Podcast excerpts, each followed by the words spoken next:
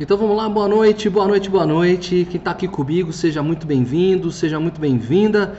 Nessa quinta-feira, dia 20 de agosto, estamos fechando, daqui daqui a pouquinho a gente está fechando o mês, né? Bom, para quem né, quem está aqui comigo já sabe quem eu sou, eu sou o Thiago Paz, eu sou seu mentor live class dessa sessão. Mais uma sessão, mais uma quinta-feira que estamos aqui juntos, né? É, muito obrigado uh, por estarem me acompanhando aqui ao vivo, sempre acompanhar o live class ao vivo. Ah, essa, hoje, né, ontem, hoje, ah, o grupo deu uma movimentada no Telegram e eu agradeço muito o carinho e o apoio de vocês ao projeto. Ah, fiquei muito feliz e até emocionado de saber o quanto o projeto tem atingido, né, tem conversado com vocês, tem é, feito transformações sensíveis às vidas de vocês. Então, assim, isso me deixa muito emocionado porque é com muito carinho que, que a gente vem para cá para produzir conteúdo né, e poder falar, trazer uma mensagem dentro da semana onde possa ter sentido, significado, né, é, despertar um, um, sentimento bom né, de podermos nos encontrar. Inês, boa noite, que bom que você está aqui, tá? Então quero dizer o seguinte: até dezembro estaremos juntos. Isso é, isso é a garantia que a gente pode dar para vocês. Acompanhem, né? Quem está no grupo ainda do Telegram, é, a gente não vai se desfazer do grupo, então eu vou estar sempre ali mandando os links das transmissões. De repente, outros acessos podem estar bloqueados, bloqueados aí para vocês, mas ah, os links de transmissão vão ser enviados pelo grupo do Telegram. Então, ah, quero que vocês me acompanhem aqui, tanto ao vivo quanto depois na reprise. Quem me escuta na reprise também, muito obrigado pelo apoio. Eu sei que tem gente que acompanha o Live Class depois, pela reprise.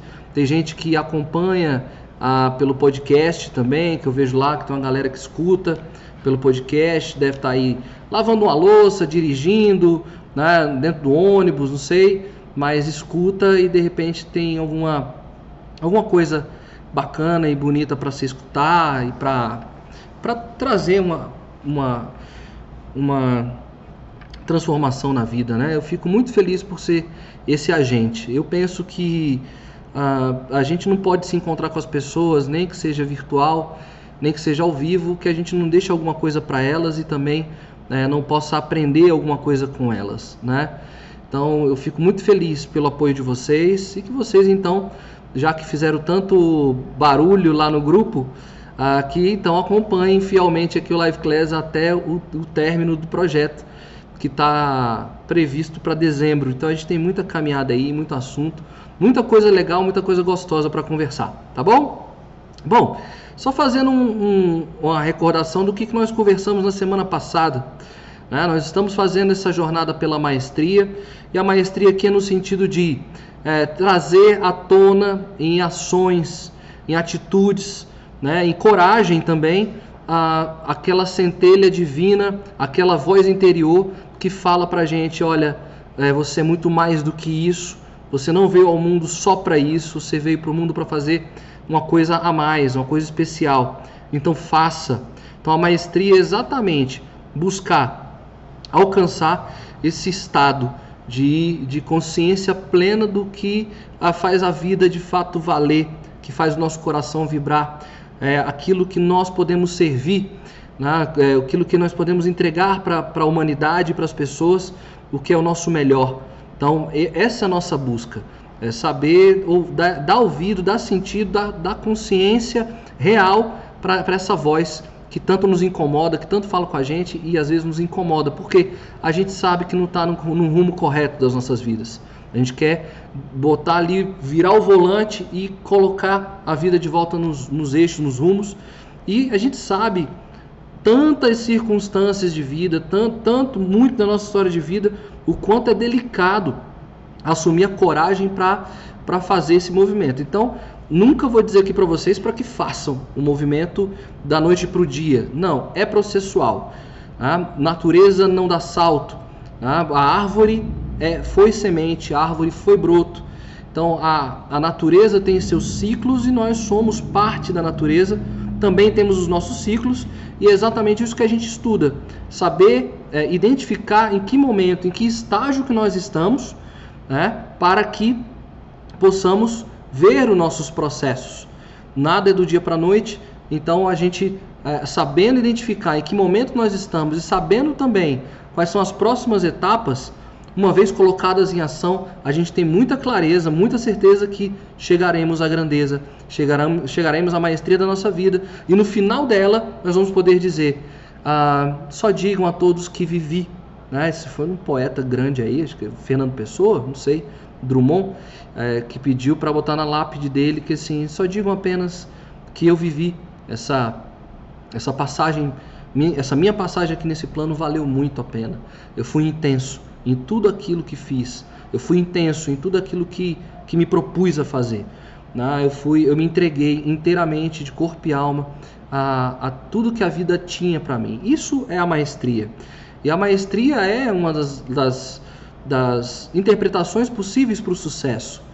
Né? Então, assim, a gente pensa muito o sucesso, a gente conversou isso na, na semana passada, é, a, a, busca pela vaidade, a busca pelo dinheiro, a busca pelo status, mas na, na, na grande verdade é que a nossa grande busca, né, a nossa referência para o sucesso, na verdade, é, é, perceber no final de um ciclo de vida falar que ah, foi maravilhoso, foi intenso, eu vivi e, e sou muito feliz, faria tudo de novo. Não me arrependo do que fiz, me arrependo só daquilo que não fiz. Né? Isso tem que falar muito alto nos nossos corações, tem que vibrar muito dentro de nós. Não se arrepender do que não fez. Né? E aí é um processo. Tomar essa coragem também demora um pouquinho. Isso vai crescendo dentro da gente, essa coragem vai sendo despertada ao longo das nossas vidas. Mas o importante é plantar uma semente lá dentro para essa coragem chegar e você poder dizer um basta, dizer um não e dizer sim para aquilo que realmente é importante. Certo? Bom, meninas, boa noite. Inês está aqui, Cristine. Ah, eu acredito que vocês não terem inscrito até agora, o áudio está chegando e o vídeo está chegando, né? E aí então eu posso continuar a, a nossa live de hoje. E hoje a gente está então dentro daquela estrutura da, do aprendizado. E hoje nós vamos entender como é que funciona o aprendizado. O que, que tem dentro desse ciclo? Nós já conversamos muito. É, é um ciclo doloroso é um ciclo silencioso, é um ciclo muito particular, é um ciclo onde a gente está lançando semente. A gente não consegue provar nada a ninguém nesse momento. Então, a, a, o aprendizado tem essa, é, é esse estágio é, mais, mais difícil. E a gente vai entender quais são os estágios existentes dentro desse processo de aprendizado tá? E aí trouxe como tema aqui pra gente uh, essa frase maravilhosa, esse refrão maravilhoso né, dos mineiros.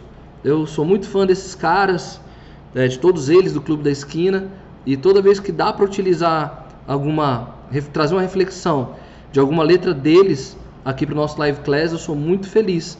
Então hoje a gente vai conversar sobre a lição, sabemos de cor, só nos resta aprender.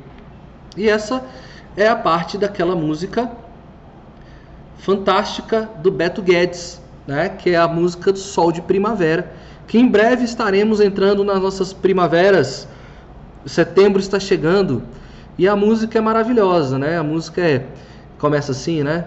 É, quando entrar setembro e a boa nova andar nos campos, quero ver brotar o perdão onde a gente plantou juntos outra vez. Já sonhamos, já choramos muito, muitos se perderam no caminho.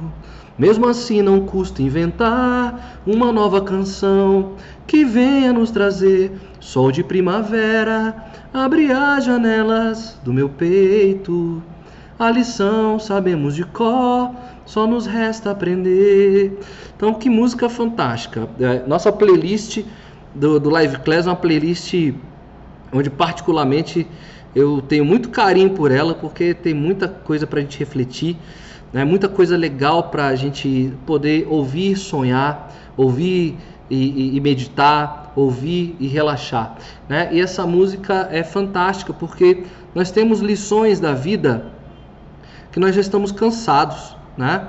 Isso eu já sei, isso eu já atravessei, já estou cansado disso. Eu não quero ver isso de novo de novo essa conversa, de novo esse papo, né? E é o que ele coloca, a gente sabe tudo de cor. E o, quando, quando, quando essa letra traz assim, olha, sabemos tudo de cor, só nos resta aprender é de fato nos mover. O aprendizado é movimento. É, todo movimento exige energia. Todo movimento, no início, ele, ele exige mais potência e mais força, mas depois é uma, parece né, que acontece um embalo, as coisas acontecem. Né? Então, é, quando o Beto Guedes traz para a gente assim, olha, já choramos muito. De fato, o movimento de quem chora muito, nós que choramos muito pela jornada da vida, é porque a, a gente sofre, sofre por aquilo que está fora dos nossos controles. Né? Quando a gente não tem o controle das nossas vidas, uma situação circunstancial acontece e impera sobre nós, é, é, é, é o motivo de, de nós sentarmos na noite quando ninguém vê e começarmos a chorar. E ele coloca muitos se perdem no caminho. A vida não vem com manual de instrução. Né? Felizmente ela não vem com manual de instrução, porque esse manual da sua própria vida, da sua história, é contado por você. Né? E aí o que, que ele coloca? Já muitos se perdem no caminho, muitos se perderam no caminho, muitos se perdem no caminho, muitos choram pelo caminho, mas mesmo assim aí vem aquele fator de esperança maravilhoso, porque sempre há algo novo a aprender. Mesmo assim, não custa inventar uma nova canção.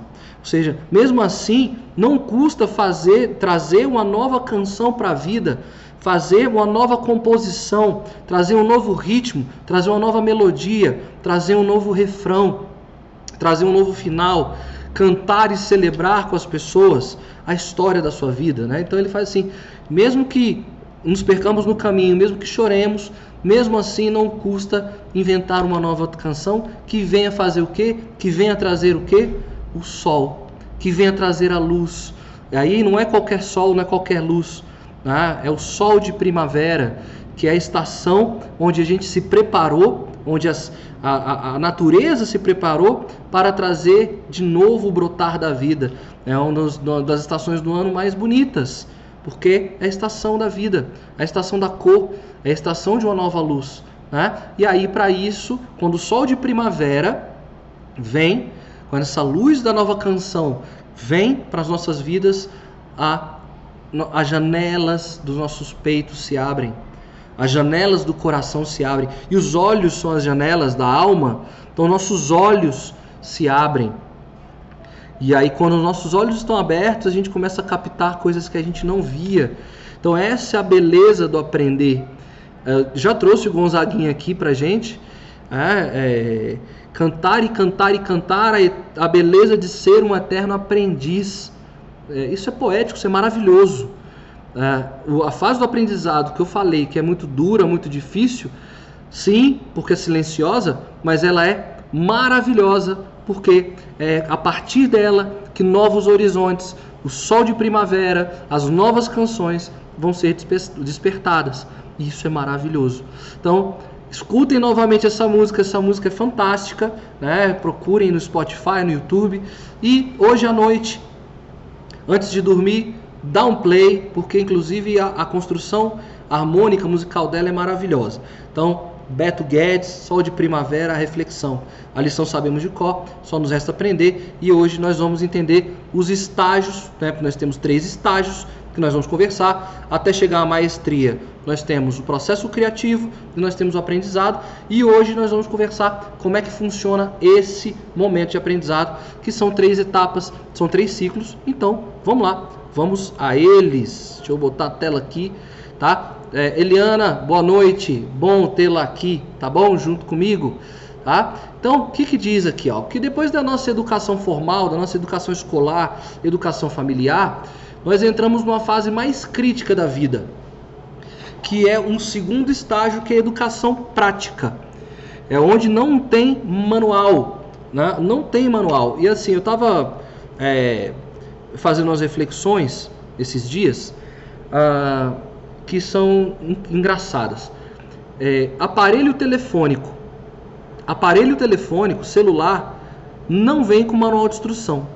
Não vem. É, eu sou de uma época, já entreguei minha idade há muito tempo aqui para vocês, de que é, era muito caro ter as coisas, principalmente os aparelhos eletrônicos, né? Então eu me lembro que lá em casa apareceu um videocassete de quatro cabeças. E as propagandas eram assim, é, duas cabeças, uma cabeça, quatro cabeças, era cabeça pra caramba. Né? E ninguém sabia para que serviam aquelas cabeças.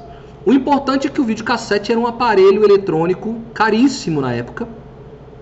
E todo mundo tinha um medo louco daquele negócio. E o manual do videocassete era um calhamaço, assim. Um negócio enorme de grande.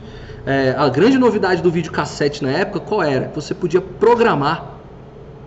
Você programava é, aquele, vi, aquela, aquela, aquele vídeo do canal, o filme, você programava, ele ligava automaticamente, isso era fantástico. Ele gravava para você e depois ele desligava automaticamente. Quando você acordava, era só rebobinar a fita, quem não lembra dessa época, e dar o play e assistir. E aí você ainda trocava essas fitas, né? Eu gravei, então era maravilhoso chegar em almoço de família, né? Falar, ah, não, eu gravei o filme. Eu não vi, mas eu gravei. Eu não vi, mas eu gravei. Eu sei que o, vídeo cassete vinha com um calhamaço desse tamanho assim. Minha mãe não deixava eu pegar naquele troço não podia mexer no videocassete antes de ler o manual. Então, o manual tinha que ser lido todo para você não só não quebrar aquele aparelho, mas tirar o máximo proveito daquele equipamento, daquele, daquele aparelho, né? E aí minha mãe me fez lá, eu com meus 8 anos de idade, 9 anos de idade, ler todo o manual de instruções do videocassete. E para eu operar o videocassete. Né? E aquele videocassete dava um medo louco. Acho que o segundo medo das pessoas foi quando vieram aqueles computadores de casa. Né? Hoje a gente tem, graças a Deus, os nossos notebooks, computador tá por tudo quanto é canto, mas tinha uns computadores, os primeiros Windows que apareceram e tal, era outra. Eu me cara, eu fui lá na casa do meu sogro esses dias, foi muito engraçado. Ah, é, a gente foi para um quartinho dele lá, um escritório dele, a coisa mais bonitinha do mundo, escritório todo empoeirado, todo sujo. E o que que tinha lá? Um computador, aqueles branquinho ainda, branco, né? Computador na época era branco e tinha as capinhas. Ele falou assim: Eu mandei fazer as capinhas, né? Porque era tudo muito caro, né? E aí o manual, o computador já não vinha com manual, você tinha que fazer cursos, fazia cursos para operar aquela máquina. E aí hoje você tem nosso, os seus aparelhos, os nossos aparelhos telefônicos, não vem com manual. Por quê? Porque ele foi todo feito para ser intuitivo. A gente pratica, a gente olha, a gente usa, né? enfim, a gente bota o dedo lá na parada e as coisas vão acontecendo, vai no erro e no acerto. Vai por tentativa e erro, tentativa e erro, até chegar no objetivo que a gente quer, quer publicar alguma coisa, quer mandar um videozinho, quer compartilhar um link, enfim. É intuitivo e nos faz o quê? O que, que nos impulsiona? Nos impulsiona a correr atrás da informação para o uso do aparelho. Por isso que ele não vem com manual. Né? E aí vem as dificuldades da galera que porra, era acostumada a ter um manual na vida para operar aparelhos eletrônicos, não tem manual e aí vai ter que pedir ajuda de alguém. E a vida é mais ou menos como um aparelho telefônico, ela não vem com manual, né?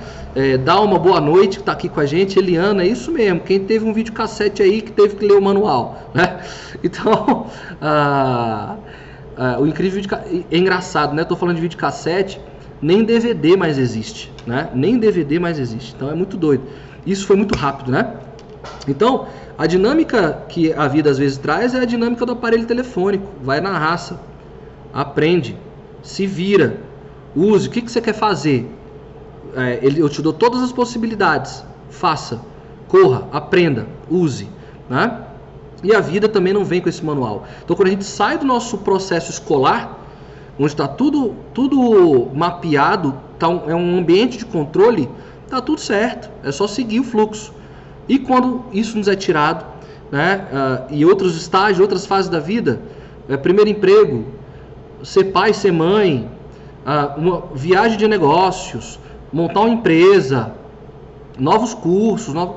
não vem e a gente fica meio perdido. Então a gente está sempre em fluxo e ciclo de aprendizado e a gente sabe que chega um momento da vida também que não dá muito mais tempo para tentativa e erro. A gente tem que ser mais assertivo, a gente tem que ser, ir mais direto ao ponto. A gente não pode mais perder tempo. Então, essa questão da, dessa, dessa exigência que nós temos é que faz o aprendizado ser tão doloroso, porque a gente quer resultado, a gente precisa de resultado. E a galera sabe disso, usa essa dor para criar é, é, estratégias de manipulação, estratégias de persuasão para nos entregar a fórmula e a solução. Né? Eu te dou o curso em sete dias, aprenda rápido, ganhe dinheiro fácil. E não é assim. As coisas não são assim. É por isso que é duro, é árduo. E é por isso que a gente tem que tomar o controle dos nossos aprendizados. A gente que tem que estar no eixo disso aí, que senão a gente vai ser enganado, vai ser enrolado. Se a gente não souber o que a gente quer, vão empurrar na nossa cabeça o que, que a gente quer. É, a lista do País das Maravilhas. Se você não sabe para onde você vai, qualquer caminho serve. Né? Então, essa é uma fase delicadíssima. Então, voltando aqui. Então, continuando, conhecido como aprendizagem. Sempre que você muda de carreira ou você muda o rumo, você precisa adquirir novas habilidades. Né? Então, toda vez que há essa necessidade de, um, de, de uma toda vez que há uma mudança, você tem que adquirir novas habilidades. Aí você volta para a fase de aprendizado na vida. Ou seja, nós somos eternos aprendizes, sim. E, se, e quem não entender isso vai sofrer. Vai estar sempre sofrendo. Sempre sofrendo. Eu tiro, por exemplo, é, os, os maiores, os grandes nomes da história.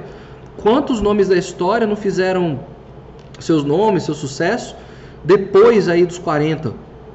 Então, assim, eu ainda tenho tempo. eu ainda tenho tempo, mas a, e, às vezes a vida da pessoa é um processo silencioso de aprendizado, né? de erros de acerto. E a gente, quando a gente escuta essa voz interna, a gente sabe, opa, esse é o caminho, eu vou acertar, tá? Então, ó, é, continuando aqui, então essa fase da aprendizagem, né, é, em grande parte autodirigida, né, porque nós tomamos a rede, tem que ser é, dura um ciclo de 5 a 10 anos. Então, o que, que o autor está querendo dizer? Vou pegar meu exemplo que eu sempre trago aqui para vocês. Eu estou fazendo minha transição de carreira, lógico. É, eu, eu, fui da área de educação, trabalhei por 15 anos na área de educação. Hoje estou me enveredando aqui para o marketing, marketing digital, esse processo de mentoria, de coaching, enfim. Então, eu estou no meu segundo ano. Ainda estou em fase de aprendizado, de aprendizado de muita coisa. Né? E aí ele coloca assim, olha, dura o ciclo de 5 a 10, 10 anos. Ah, receber pouca atenção por não envolver histórias de grandes realizações ou descobertas. Isso que eu já falei. Nesses 5, 10 anos não tem grandes realizações, não tem grandes descobertas. Quer dizer, eu vou até questionar aqui o autor, porque depois dessas mensagens que vocês mandaram aqui no Telegram, eu sei que eu estou no caminho. Então, é, é, para mim, essa foi a grande realização.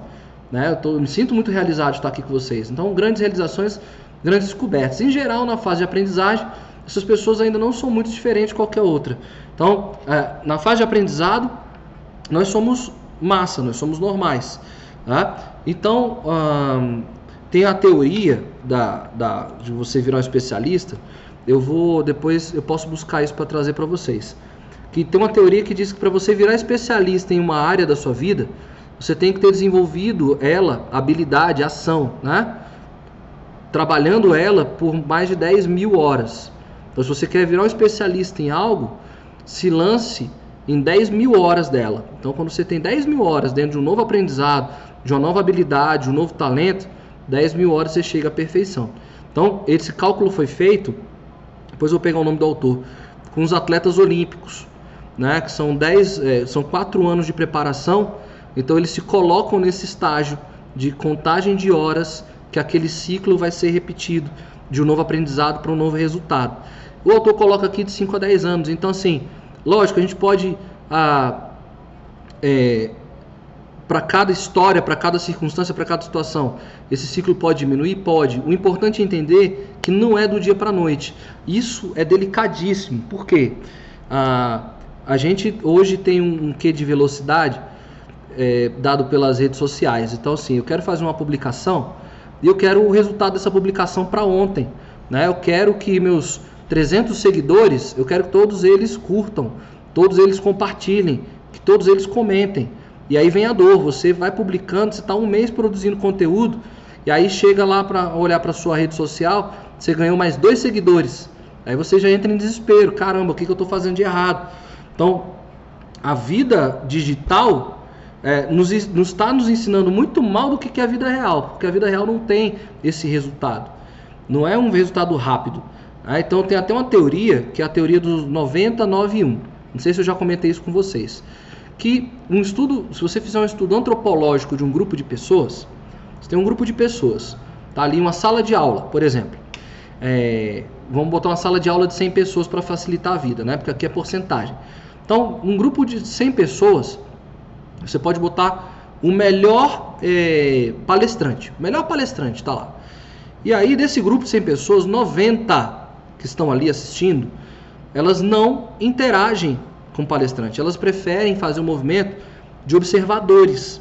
Elas observam, ficam na delas. Tá? Quando o palestrante é muito bom, nove pessoas daquele, daquele grupo, se forem bem provocadas e bem estimuladas, elas interagem com o palestrante. E uma pessoa é aquela chata que fica ali perguntando, fica questionando, fica querendo saber e tal. Ah, o mesmo acontece se o palestrante for muito chato. Então, as 90 vão ficar observando, nove se foram provocadas vão se, se movimentar e uma, mesmo um palestrante chato, insuportável, tem uma pessoa que vai ficar ali, e aí, como é que é? Eu também quero, quero saber e tal, não sei o que. Isso também vem para a prática das redes sociais. Então, quando você publica alguma coisa nas suas redes sociais, você tem lá 100 seguidores, 90 vão fingir que nem, nem, nem viram. Nada aconteceu. 9 vão ali dar um like. E uma vai fazer um comentário com você. E aí, essa fase de aprendizado é muito louca, porque sabendo que tem 99 e 1, tem uma pessoa, às vezes, falando assim: ah, você está fazendo merda, você está fazendo errado. Tem 9 falando para você, cara, você tem certeza? E tem 90 que estão só observando, esperando a tua queda. É, é difícil, é complicado. Quando vem o sucesso, quando vem a realização, uma galera aparece. Né? Então, é, é isso que é demorado mesmo o ciclo. Tá? E aí, quais são os três, as três etapas tá? as três lições da fase do aprendizado. O que, que a gente tem que aprender? O que, que a gente tem que saber dentro desse processo de aprendizado? Opa, eu estou aqui falando, achando que estou lendo, mas não estou. Ah, tá aqui, ó. Pronto. Então, nessa jornada do aprendizado, nesse estágio do aprendizado, o que, que é necessário? Né? Quais são as três principais lições da fase de aprendizado? A primeira é que nessa fase nós temos que aprender a lançar raízes profundas eu vou falar especificamente cada uma delas, mas assim, o que é lançar raiz profunda? A árvore, uma árvore majestosa, uma árvore muito alta, uma árvore de 4 metros, vocês sabem disso, podem acreditar que a raiz dela, com certeza, é o dobro do tamanho dela. Ou seja, o que está acontecendo lá embaixo, que é invisível, que é a fase do aprendizado, foi muito maior então eu brinco muito, eu tenho. Essa aqui é uma brincadeira que está rolando lá em casa direto, né? É, a natureza nos deu lá em casa, no quintal lá de casa, um pé de limão. E aí ele nasceu no lugar errado, mais improvável, foi colado ali na piscina. Beleza, aí eu falei com o jardineiro, só que o jardineiro era meio ogro.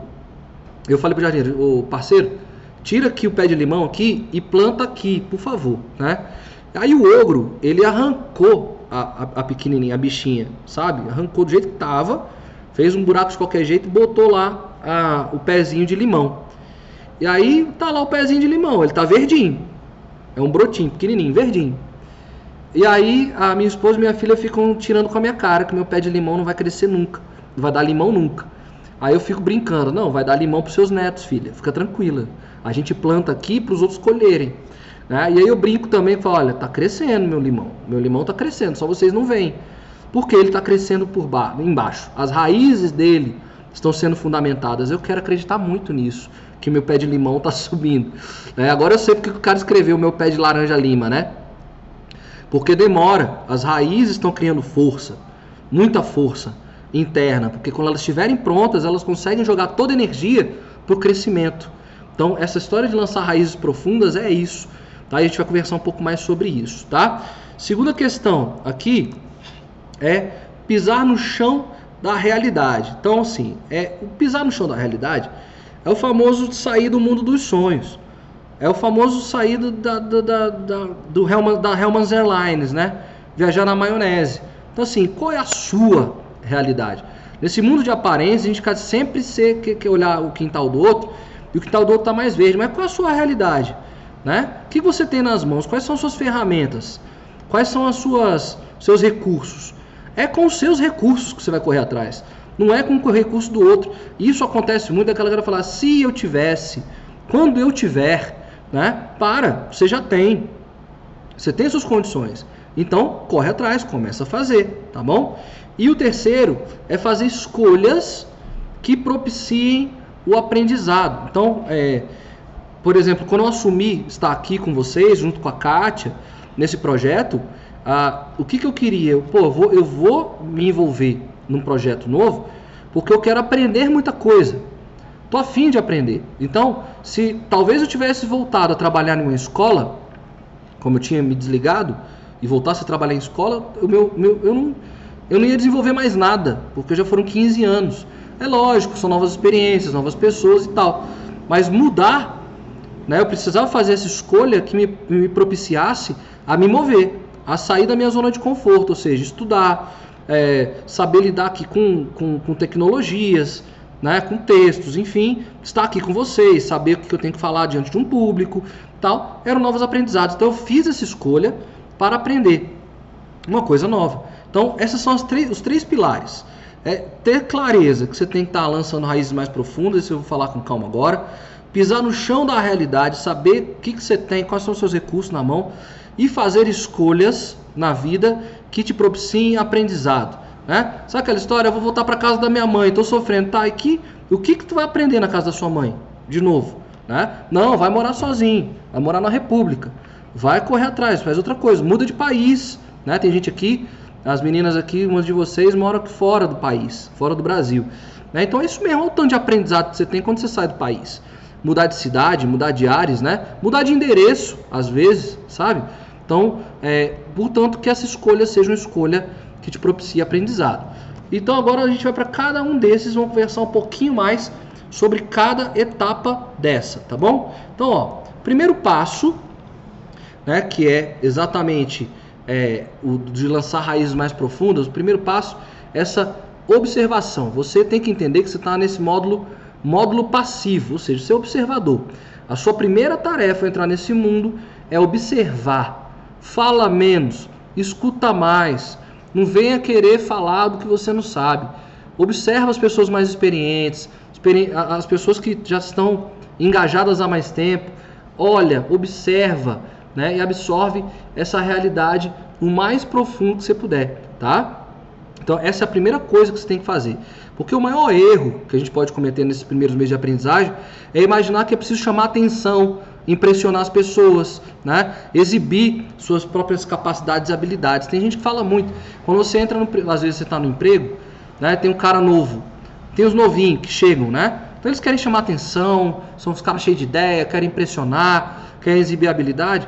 Se, se, se essa pessoa volta um pouco atrás, ela para mais para chamar atenção, né? É, presta mais atenção nas coisas, observa, né? Então, porque essas ideias vão dominar sua mente, né? Fazer essas coisas e fecharão você para o que está acontecendo ao seu redor. Quando você quer trazer alguma coisa é, sua nessa fase de aprendizado, você está se fechando.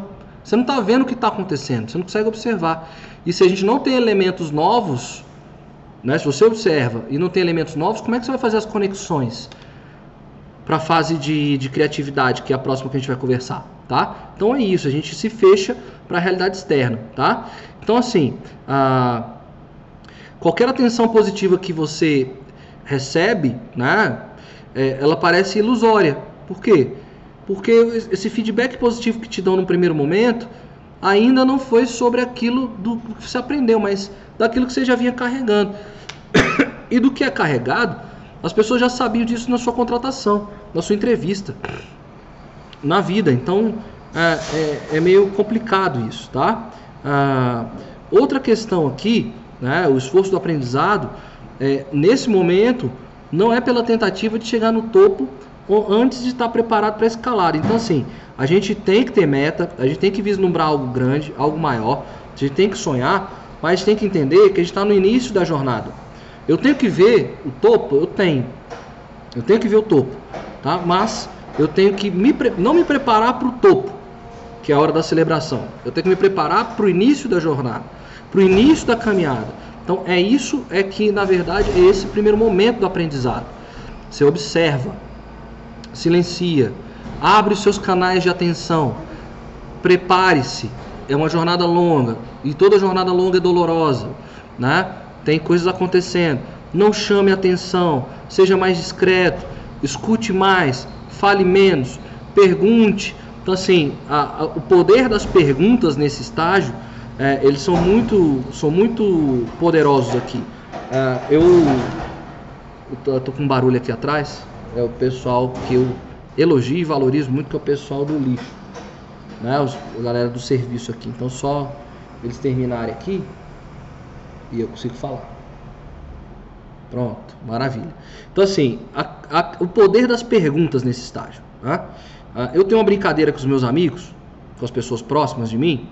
É, eu, fi, eu, faço essa brincadeira porque eu trabalhei com uma pessoa e a gente, em momentos de reunião, nas horas de reunião, a gente falava assim: Cara, eu tenho uma ideia.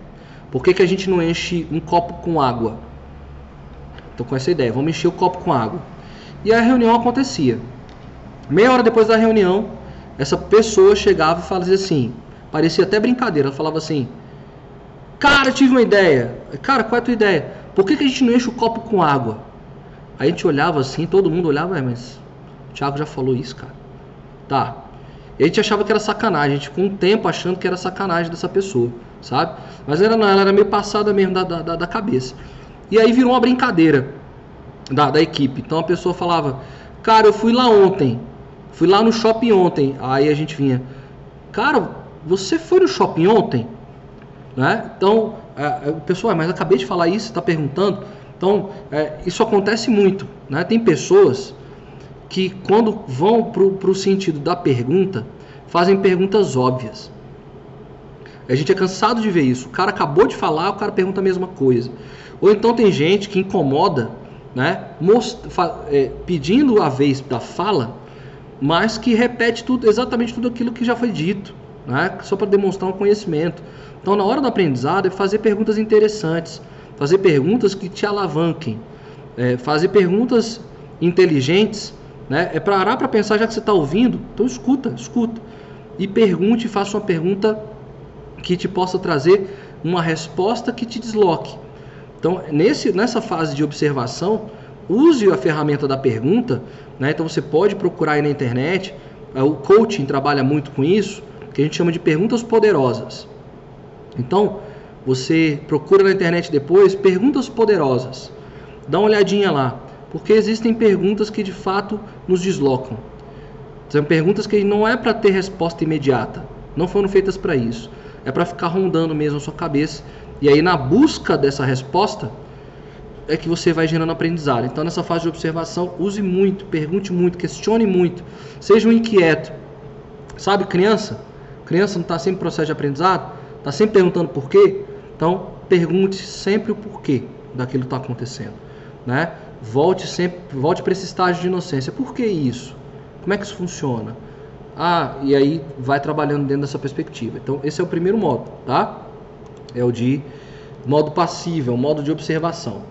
Qual o segundo passo do processo de aprendizado? É você adquirir uma habilidade. Então não adianta aquele papo que a gente sempre falou aqui, e eu acho que onde você escreveu hoje aqui no grupo. Né? Estamos há mais de um ano entregando conteúdo. Entregar conteúdo, a gente entrega muito conteúdo, entrega muito insight, e eu tento provocar algumas ações de vocês todas as vezes que eu estou aqui na quinta-feira. Fala, cara, façam, movimentem-se, cadê os planos, né? Já escreveram, agora vamos botar em ação, tal. Uh, porque é só com esse movimento que, que os aprendizados vêm. Então, assim, já botei muito conteúdo onde vocês colocaram. Pô, o Thiago trouxe tanto conteúdo, um ano de conteúdo, é complicado trabalhar um ano de conteúdo. Se a gente não começar a se mover, fica complicado. É isso mesmo. Então, a, aqui o segundo passo é adquirir a habilidade, é começar a colocar a mão na massa mesmo, tá? Então é o seguinte, ó, a certa altura, à medida, que a gente progride ao longo desses primeiros meses de observação, você entra nessa fase mais crítica da aprendizagem, que é a prática para aquisição de habilidades. É exatamente isso. Então, ali a gente começa a, a, a perceber que a gente não sabia tanto sobre a, sobre a coisa. É igual a aula de matemática. Né? O professor, quando está na aula de matemática, ele dá todas as regras, as fórmulas, ele ele desenvolve um problema com você, você está observando o professor, cara, tá lindo, tá maravilhoso, já sei.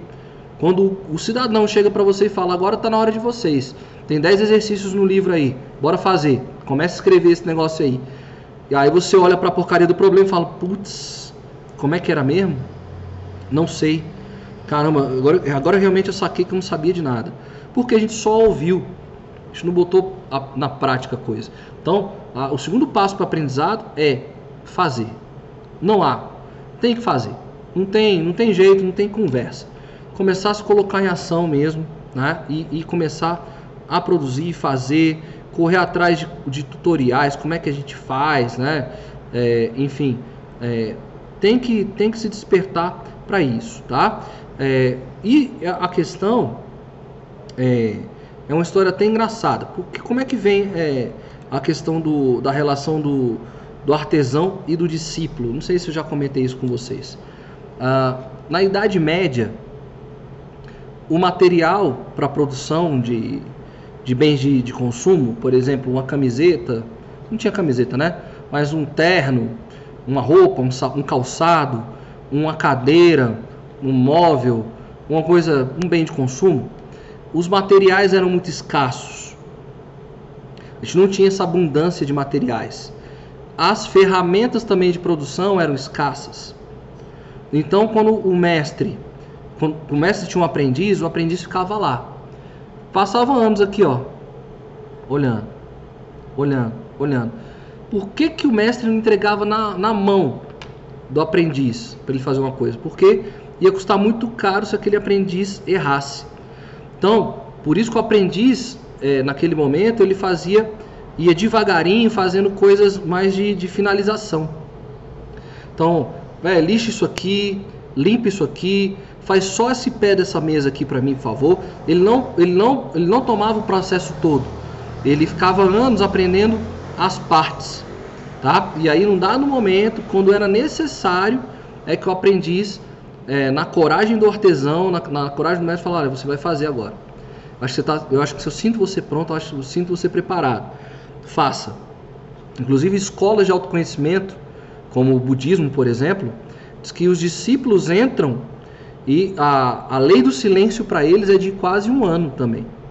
Ah, você vai, você vai ser meu discípulo. Legal. Então eu quero ser, que você seja meu mestre, você vai ser meu discípulo. Ó, oh, joia. Então, Vai ficar um ano sem falar nada. Um ano sem falar nada. Fica na sua. Fica quieto. Um ano sem falar nada. Só observa. Tá? E aí, depois desse ano em silêncio, que ele começava, vinham, vinham as primeiras lições do mestre. E aí eram já lições práticas. Faça, execute. Tá? Então, ah, dentro dessa nova jornada que você vai se lançar, qual é a habilidade? Qual é a nova habilidade? É escrever? Então comece a escrever. Ah, é bater foto? Então começa a bater foto. É fazer um trabalho solidário, voluntário? Começa aí uma vez por semana. É aprender a cozinhar? Então frita um ovo. Mas todo dia você tem que ter constância na habilidade. 10 mil horas, lembram-se? Então para chegar nas 10 mil horas eu preciso fazer a primeira hora. Então, é fazendo, não tem jeito. Você tem que colocar, adquirir uma habilidade. E aí, observando livros, cursos, enfim, fez, coloque em prática. Hoje está sendo interessante, eu acho que esse segundo momento ah, dos cursos online. Antigamente, curso online você comprava, dava o play e só recebia informação. E hoje não, hoje os, esses orientadores eles gostam de trazer práticas, né? Então por isso que está até colocando mentorias, porque você paga o curso, assiste a parte teórica e o cara te acompanha com as práticas, te dando desafios, não é isso? Então tem muitos cursos online que tem a, a questão dos desafios. E aí tem um método de uma teoria que é interessante, eu vou trazer para vocês, para entender um pouco melhor essa questão da, da, da, questão de habilidades, que é o método do chá. Conhecimento, habilidade e ação. Chá, conhecimento, habilidade e ação. Então diz que o chá é uma pirâmide assim, ó, esse método, uma pirâmide. Na base da pirâmide, o que a gente tem feito é, na maior parte dela, é ter conhecimento. A gente se encharca de conhecimento. A metade, um pouco menor, é de habilidades, desenvolvimento de habilidades. E o topinho da pirâmide é de atitudes. É assim que nós somos. Né? Só que o método chá não é aqui desse jeito, ele é invertido. Então, na verdade, a gente tinha que começar pelas ações. Né? Então, vou fazendo, vou fazendo, vou fazendo. Com as ações eu vou adquirindo novas habilidades, eu vou tendo dúvidas, dúvidas aqui, e aí sim, depois que eu tenho uma porrada de dúvidas, que eu vou para o conhecimento. Aí sim eu vou em busca da, das coisas. Então, às vezes, se lançar a fazer é o melhor caminho para o aprendizado. O importante é que a habilidade é o meio. Vocês estão vendo que é, é a parte do meio, a habilidade, tanto quando está deitado quanto em pé. Então, deitado, você vai ficar se encharcando de conhecimento, vai ficar a vida inteira, enquanto não se deslocar para desenvolver uma habilidade para você se colocar em ação. Quando você se coloca em ação, você vê a necessidade de desenvolver uma habilidade e você vê a necessidade de correr atrás de conteúdos. Então fica essa dica aqui para vocês desenvolverem essa habilidade do chá invertido, tá bom? Coloquem-se em ação. E o terceiro movimento é assim, é a experimentação, é o módulo ativo, é a ação total mesmo, né, desse, dessa metodologia. Ó. É a parte mais curta do processo, é, o, é, é a ação, né, desse método chá que eu coloquei para vocês. Parte mais curta do processo, mas mesmo assim um componente fundamental. Conforme você vai adquirindo mais habilidade e confiança, você precisa avançar para esse módulo ativo de experimentação.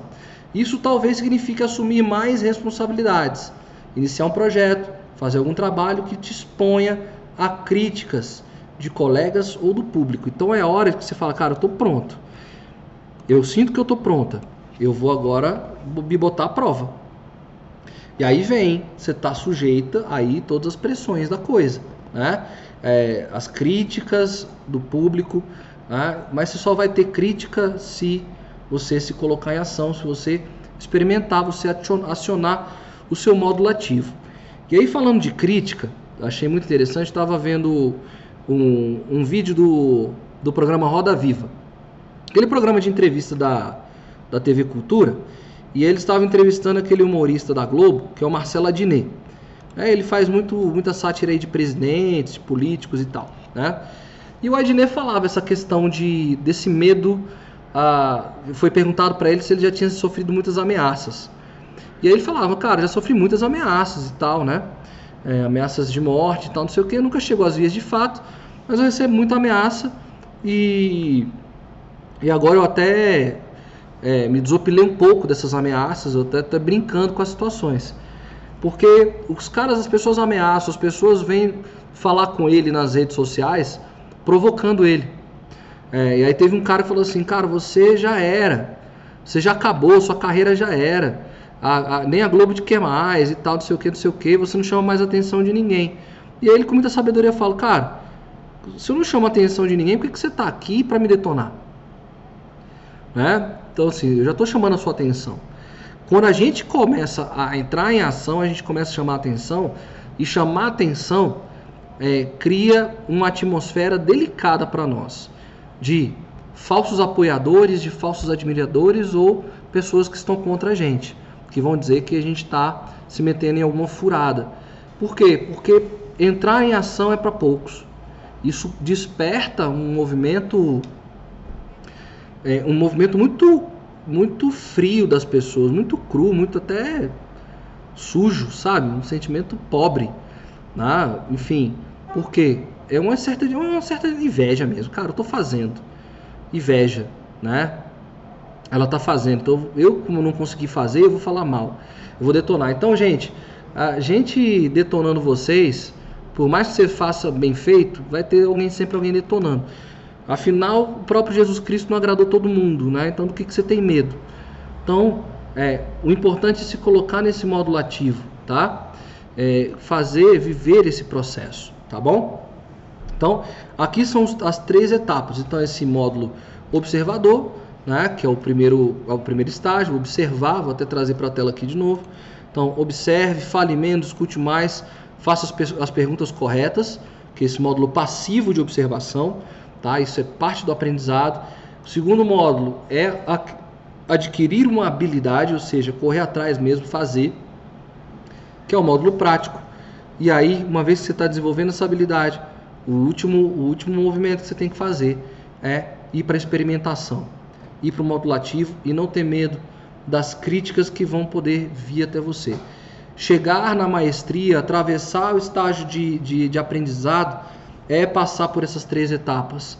São etapas delicadas, exigem tempo, existe muita força de vontade, mas são as etapas necessárias aí para o movimento então de aprendizado, tá bom? Bom, essa parte de conteúdo eu tô fechando agora com vocês. Terminei até um pouquinho mais cedo hoje, né? Fluiu bem. e, e, e, a gente conseguiu até concluir antes. Que bom, que delícia, que coisa boa. Então, é, tem alguma questão que vocês queiram trazer? Ou, ou, ou vocês querem colocar que momento de aprendizado que vocês estão vivendo na vida de vocês? É, vocês conseguem identificar desses três etapas que a gente possa acrescentar ou concluir alguma coisa aqui? É, vou deixar esse espacinho para quem quiser trazer alguma questão. Eu sei que tem um delay aí, eu falo aqui e aí demora alguns minutinhos aí para chegar até vocês. Mas escrevam então, vou ficar aqui aguardando tudo isso, vocês é, escreverem alguma coisa. Caso contrário, deu esses minutinhos aí, a gente vai se despedindo hoje e a gente se encontra na próxima quinta-feira. Já sinalizando então, quem está aí no grupo do Telegram, continua no grupo, tá bom? Continua no grupo, eu vou continuar mandando os links toda quinta-feira para a gente se encontrar, para a gente estar tá junto. Eu sei que tem. A, gente está findando alguns contratos de live class, estão acabando mesmo, né? Mas eu faço esse convite para quem quer estar tá aqui, tá? Então continue, eu vou mandar o link e tal. Enquanto não bloquearem vocês, tá? Enquanto não houverem os bloqueios aqui dos sistemas, eu faço o convite, fiquem conosco, tá bom? É, não, não tenho esse medo não tá? Fiquem, acompanhem, tá? É, pode ser que haja algum bloqueio no sistema, tal, para ver a reprise, né? Que fica guardada lá, onde eu boto, tá? Essas coisas, enfim, mas fiquem, fiquem com a gente. Eliana, você diz que tem dificuldade de colocar em ação. O que, Eliana, que você tem dificuldade de colocar em ação? Especificamente, né? Eu gosto muito de falar essa coisa de colocar em ação, porque eu gosto muito da metáfora do pulo, do salto. Quando você vai saltar uma cachoeira, não sei se vocês já saltaram cachoeira, ou trampolim de 5 metros de piscina, ou já pularam de, de paraquedas. O que, que acontece? O colocar em ação é uma energia muito grande que a gente tem que depositar. Uma energia muito grande que a gente tem que depositar para uma atitude muito pequena. Mas que essa atitude é pequena desencadeia, é, dá um efeito em cadeia, uma reação em cadeia, que faz as coisas fluírem. O que, que eu estou querendo dizer? Para eu tomar coragem de pular uma cachoeira, eu tenho que esperar, esperar, tomar uma ação, me colocar em ação, eu tenho que esperar, esperar, esperar. Vi aquela energia louca, às vezes fechar o olho e dar o primeiro passo. Porque depois que a gente se lança, não tem mais volta. Não tem como ir Pulei. Nossa, é muito alto, vou voltar. Não tem. Então, Eliana, o que, que eu quero colocar aqui para você? Eu não sei o que, você está passando, o que você está vivendo, qual é a dificuldade de se colocar em ação, mas vamos lá. Se colocar em ação, tem dois movimentos, né? Tem duas formas dessa energia. Nós somos racionais e emocionais. A energia da emoção ela é uma energia muito potente, ela é uma energia maravilhosa, uma energia fantástica ela é um pouco irracional, porque é emocional. Então a gente, essa energia existe.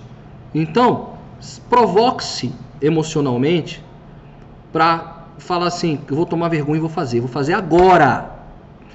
Para provocar esse lado emocional da gente, para colocar assim, de colocar em ação, é, eu vou fazer é agora.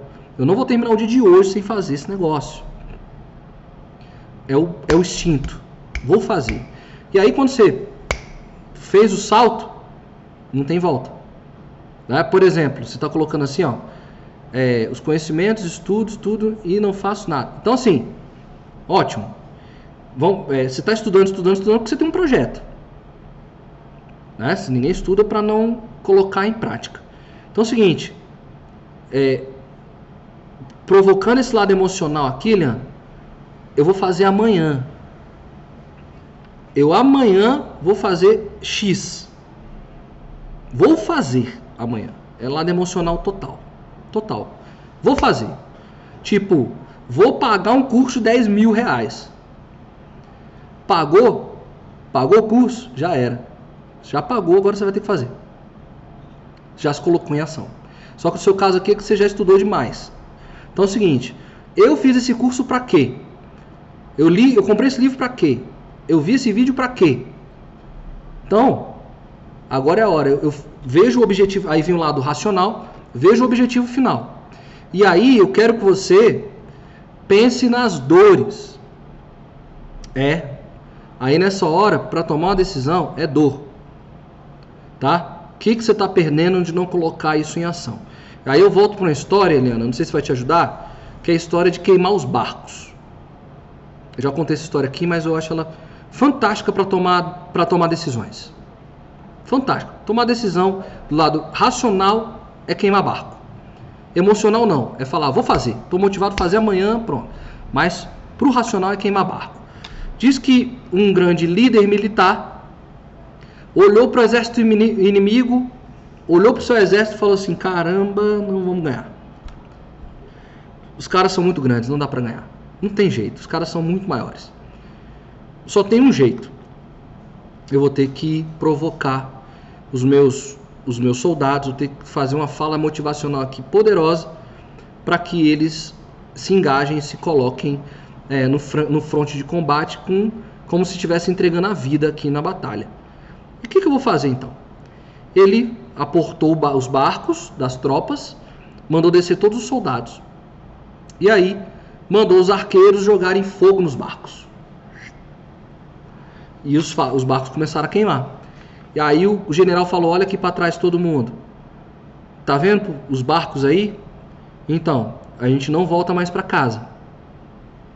Só tem um jeito da gente voltar para casa: é construindo novos barcos. E só tem um jeito da gente construir novos barcos: é tendo paz e tranquilidade, é, não, é, ganhar a guerra, ganhar a guerra para ter paz e tranquilidade, para ter tempo hábil para construir novos barcos. Agora é o seguinte: Tô queimando os barcos, ninguém aqui volta para casa, ninguém desiste. Porque é o seguinte, só tem uma forma de a gente voltar para casa. Vencedor. Porque se a gente perde a guerra, se a gente perde a guerra, esses exércitos estão aqui, eles vão atravessar o mar e vão saquear nossas cidades, vão é, violentar nossas famílias, vão dominar nossas famílias. Então é o seguinte, os barcos estão queimando. Você quer motivação melhor? Para começar, é a sua vida. É a sua vida. Então, queima os barcos, queima tudo aquilo que está te impedindo de, de voltar para a zona de conforto. Tudo que te impede para voltar para a zona de conforto, queima. Queima os barcos. O que você está perdendo? O que você está perdendo? Pensa o que você está perdendo. Quando você vê que, que seu, seu, deadline está acabando, o prazo que você tinha de energia, de força, de motivação está acabando para se colocar em ação, você começa a se mover. Vou dar um exemplo muito claro aqui, muito claro. É, eu trabalho com também, eu tenho uma empresa de, é, de festas e eventos aqui em Brasília. É, e aí o que acontece? Nós não estamos mais fazendo festas e eventos. Eu trabalho com meu sócio.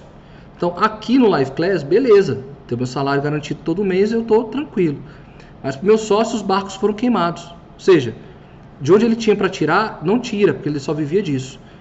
Então ele já tinha muito tempo um projeto pessoal, né? É, de, ele, é, ele tem uma Kombi e tal, ele gosta de mecânica de automóveis, ele sempre sonhou em ter a oficina dele e tal, nananã. Nunca fazia porque estava na zona de conforto dele.